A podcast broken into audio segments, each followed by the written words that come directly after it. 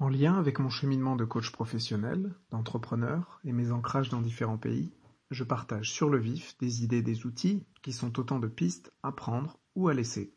Se connaître, comprendre nos relations aux autres, expérimenter des nouvelles perspectives sur le monde dans une optique de performance et de bien-être. Aujourd'hui, je veux parler de l'influence américaine. Euh, moi, je garde en tête cette idée euh, qu'on, m'avait soufflée il y a quelques années que euh, l'influence américaine sur notre consommation est toujours très large, très importante. Alors, il y, a, un caractère assez évident, mais j'avais un peu oublié que bah, les médias, les outils, euh, tous les supports, finalement, la manière de concevoir l'information, donc nos, ordinateurs, tout, tout le software qu'on utilise euh, reste américain en dépit de, la croissance d'autres pays comme la Chine, mais, mais, culturellement ça reste assez fort et notamment sur la, la consommation.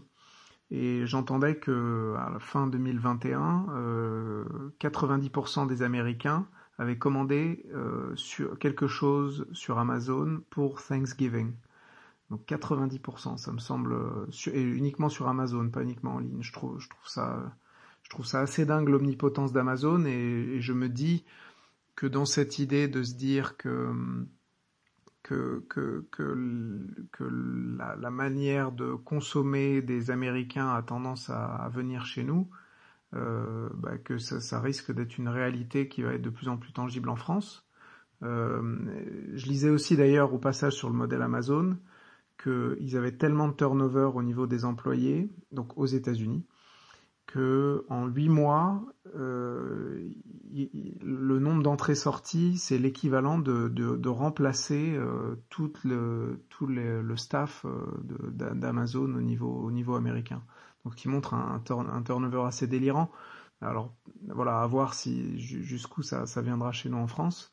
Euh, et donc, c'est un peu cette idée-là que je voulais battre en brèche, c'est que j'ai l'impression en France parfois on se on se alors c'est une piste que je propose, mais on se dit qu'on est un peu différent et protégé, qu'on est des Gaulois. Euh, sauf que par exemple, je regardais les statistiques, euh, les dernières statistiques au niveau européen des commandes en ligne, et on voit que 75% environ, 72% des Français ont déjà commandé en ligne euh, une fois dans leur vie, alors que chez les Italiens, c'est uniquement 30, 30 à 33%. ça nous place en fait dans, au niveau européen parmi le top 3 ou 4, le, le pays le plus le plus connecté et achetant le plus en ligne euh, étant la, la, Grande-Bretagne. Euh, et, et, donc je trouve que qu'on a voilà on a tendance à se sentir euh, protégé des, des mauvais côtés et, et je pense c'est c'est incorrect quand on regarde le, le tissu périurbain étant parti de France pendant quasiment dix ans étant revenu il y a deux trois ans je, je trouve que tout le périurbain ressemble quand même beaucoup de plus en plus à euh, alors euh, un pays que je connais l'Afrique du Sud ou en tout cas les États-Unis avec beaucoup de malls, beaucoup de beaucoup de centres commerciaux. Là aussi j'invente rien mais je, je, trouve ça assez frappant en fait de, de constater euh, cette influence là et j'imagine que la plupart des journalistes, des décideurs qui ont tendance à être urbains, qui seront à Paris ou à Lyon, je pense qu'on est vraiment biaisé quand on, quand on passe beaucoup de temps à Paris, à Lyon, qui sont des anomalies par rapport au reste du paysage français. Enfin voilà, donc je, me dis que si on cherche aussi à analyser et voir les tendances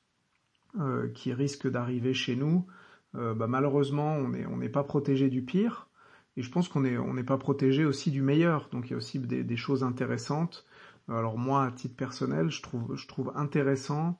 euh, aussi les, modes de consommation qui vont vers le, le, pratique, par exemple au niveau des repas, alors qui n'empêche pas d'avoir des, des sourcings vertueux au niveau des produits, mais je trouve qu'il y a toute une offre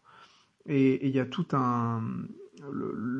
une, j'allais dire démocratisation, mais beaucoup de choses se font euh, de manière un peu plus simple et sortent un peu des carcans traditionnels. Alors donc ça c'est moi c'est très personnel. Je trouve qu'on, par exemple le repas du dimanche quand on est en famille ou avec des amis et qu'on y passe euh, qu'on y passe plusieurs heures, moi j'ai un peu de mal à rester assis, rester en place. Et donc je me dis que c'est pas mal aussi de voir d'autres modes de consommation euh, qui vont pas uniquement dans, la, consommation euh, rapide et de mauvaise qualité. Ça peut être aussi euh, des choses de très bonne qualité, mais sur des temps plus ramassés. Un petit peu comme, euh, comme les ajustements sur les formats audiovisuels, où finalement regarder des films, ça devient de plus en plus rare et peut-être plus compliqué dans les modes de vie. Et ça ne veut pas forcément dire que euh, on va consommer des séries de mauvaise qualité comme il y a quelques années. Et on voit que maintenant le niveau des séries ressemble à des mini-films, mais peut-être sur des formats plus courts, avec des formats en 50 minutes. Donc moi j'aime bien regarder un peu, je pense que regarder euh, Outre-Atlantique est encore une bonne manière de détecter, euh, détecter les tendances et, et, éventuellement les anticiper ou l'utiliser, se projeter au, niveau, au niveau business.